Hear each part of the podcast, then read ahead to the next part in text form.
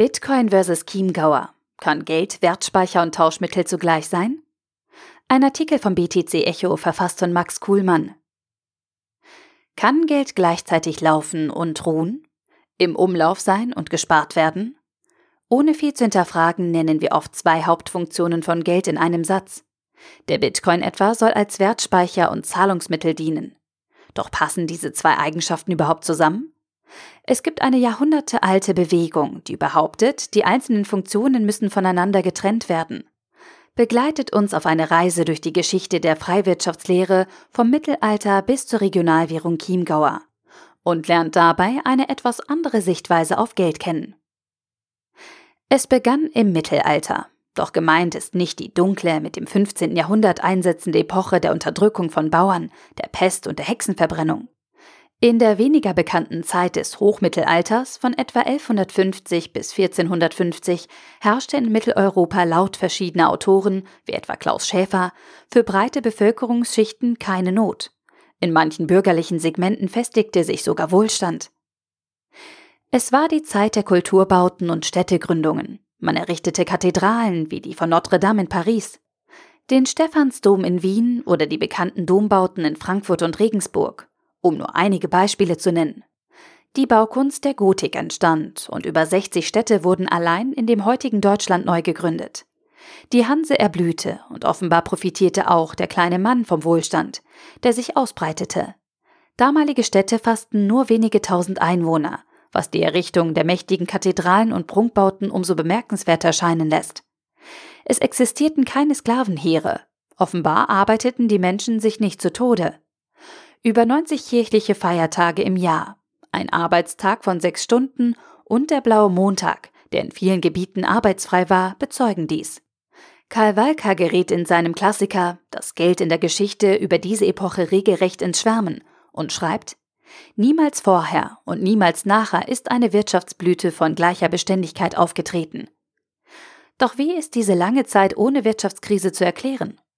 Hier gibt es einige Modelle, die sicherlich ineinandergreifen. Einige argumentieren mit der neu gegründeten Hanse, die den Überseehandel vorantrieb. Andere sehen die politische Stabilität oder die christlichen Werte im Vordergrund. Die nächsten wiederum erklären das Phänomen mit dem damaligen Münzwesen.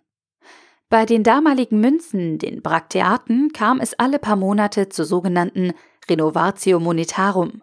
Hierbei zog der Landesfürst alle Münzen ein und gab dafür neue heraus. Diese tauschte er allerdings in einem schlechteren Verhältnis um. Für zehn eingetauschte Münzen bekamen die Bürger nur etwa acht Münzen zurück.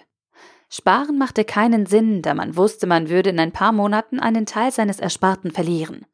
Somit blieb das Geld stetig im Umlauf, wurde investiert und die Wirtschaft brummte. Das Geld war weniger ein Wertspeicher als ein Tauschmittel. Die Brakteaten endeten durch verschiedene äußere Ereignisse, unter anderem auch mit der immer höheren Beliebtheit des ewigen Pfennig, der in seinem Wert stabil war. Die Doppelfunktion als Wertspeicher und als Tauschmittel war gegeben. In genau dieser Doppelfunktion jedoch sah ein Wirtschaftswissenschaftler des späten 19. Jahrhunderts, Silvio Gesell, den Quell allen Übels der Geldwirtschaft. Silvio Gesell schrieb 1903, das Geld dient heute als Spar- und Tauschmittel, also zwei völlig verschiedenen, vielfach sich kreuzenden und widersprechenden Zwecken. Das Geld soll also gleichzeitig laufen und ruhen, schlafen und arbeiten. Aus dieser Doppelverwendung, diesen antagonistischen Zwecken, entspringen alle Fehler des heutigen Geldwesens. Alle Widersprüche, Rätsel und Unklarheiten finden ihre Erklärung in dieser unnatürlichen Vereinigung von Tausch und Sparmittel. Diese Doppelnatur des heutigen Geldes trägt ganz allein die Schuld, warum die Währungsfragen so überaus kompliziert erscheinen. Silvio Gesell versucht im 19. Jahrhundert an die Zeit des Hochmittelalters anzuknüpfen.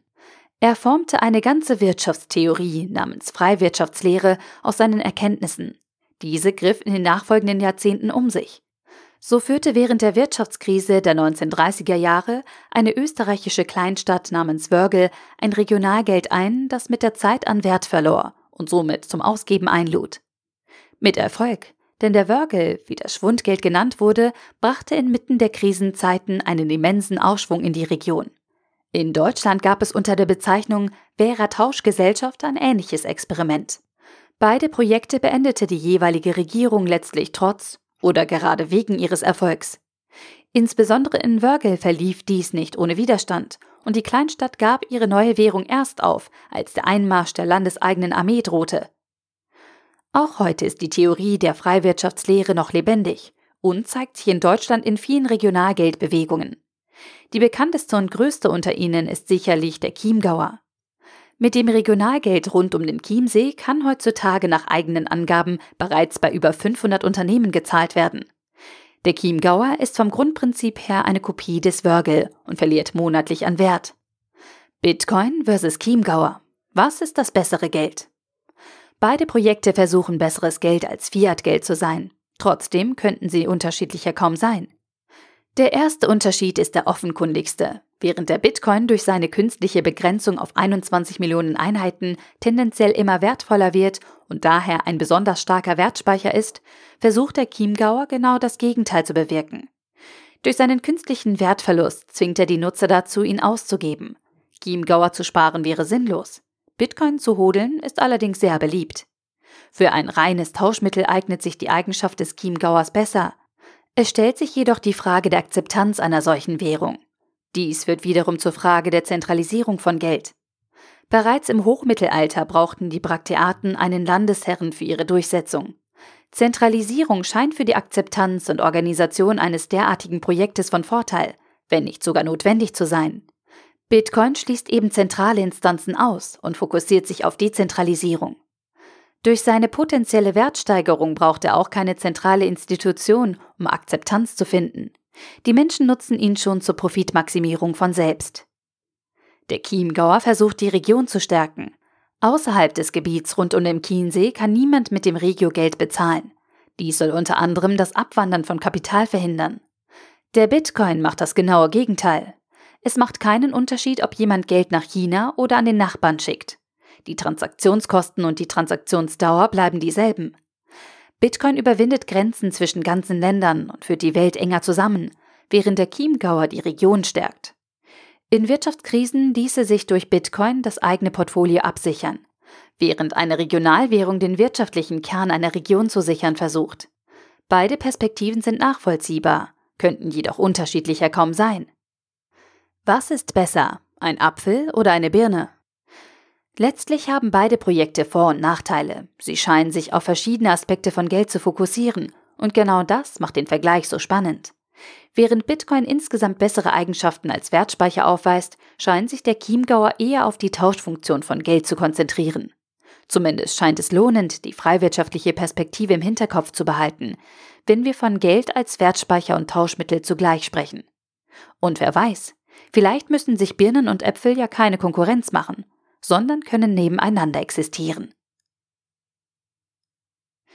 Der Artikel wurde gesprochen von Priya, Vorleserin bei Narando.